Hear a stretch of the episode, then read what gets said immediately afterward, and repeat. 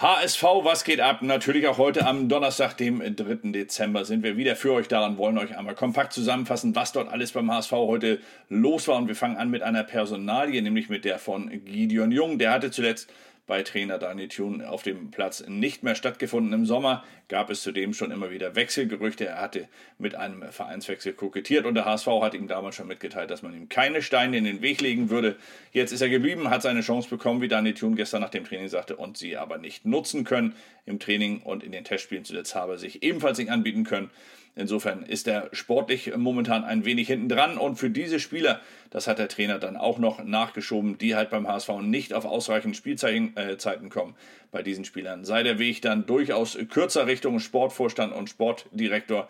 Sollte es denn im Winter hier Wechselabsichten geben? Der HSV plant nicht mehr mit Guido Jung, so titeln meine Kollegen von der Hamburger Morgenpost und setzen dort schon ein relativ finales Statement. Allerdings ist das natürlich noch nicht ganz so final, sondern es deutet sich alles nur an. Und äh, Gidon Jung, wie gesagt, er spielt sportlich keine Rolle, sollte es so bleiben. Wäre es mit Sicherheit auch aus seiner Sicht durchaus vernünftig, im Winter mal drüber nachzudenken, ob man nicht vielleicht eine Luftveränderung anstrebt. Seinerseits und natürlich auch seitens des HSV.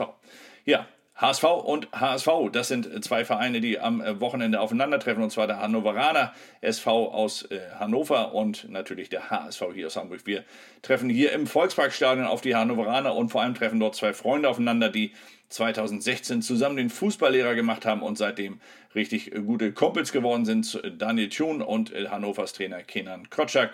Kenan Kotschak, beide haben sie in den äh, Novemberwochen keinen Sieg einfahren können.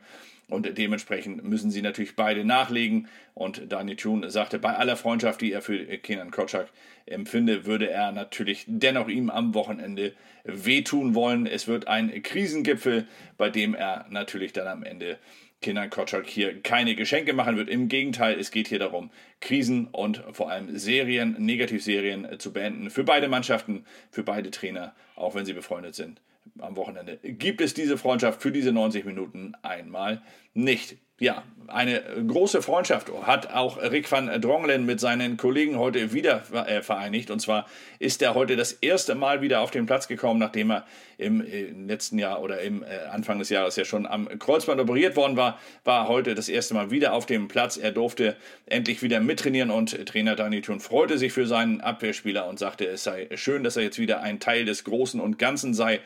Fünf Monate hat er aussetzen müssen, der 21-Jährige. Jetzt ist er wieder dabei und er durfte heute zumindest schon mal einige Passformen mitmachen. Er wird ganz langsam herangeführt. Er wird dieses Jahr, das ist, äh, steht schon fest, wird er wohl nicht mehr spielen. Aber dann zum neuen Jahr, im neuen Jahr soll er dann wieder voll angreifen können.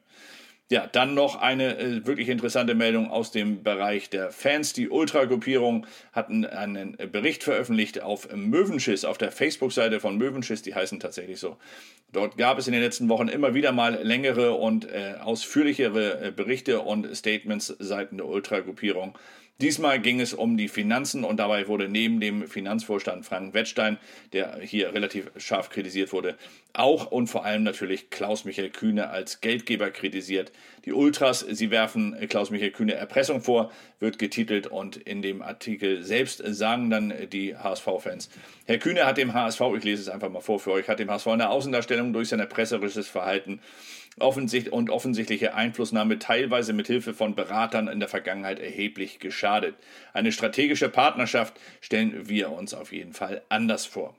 Zudem sagte man, es darf auf Basis dieses, äh, dieser Zusammenarbeit keine weitere Zusammenarbeit geben mit Klaus-Michael Kühne, bei der Investments an Bedingungen geknüpft werden und der HSV somit unter Druck gesetzt werden könnte. Ich glaube, dass das durchaus eine nachvollziehbare Forderung ist, eine nachvollziehbare Forderung, die ja zuletzt von Seiten des HSV auch immer als gegeben bezeichnet wurde. Ob es dann de facto so war, das lasse ich mal dahingestellt. Es gab Beispiele und das wird auch genannt in dem Artikel mit Bobby Wood, äh, mit der Vertragsverlängerung damals, mit äh, der Klaus-Michael Kühne ein wenig Druck ausgeübt hatte. Damals sagte er, er würde André Hahns Verpflichtung nur zustimmen, wenn Bobby Woods Vertrag verlängert würde.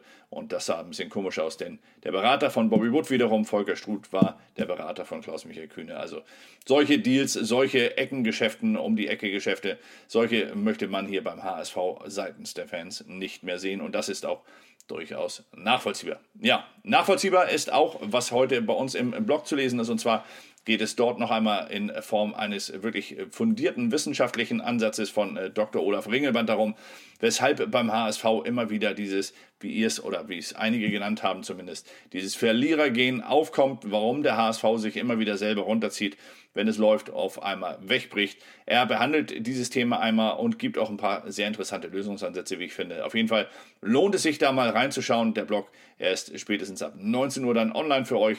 Bis dahin wünsche ich euch erst einmal einen richtig schönen Abend.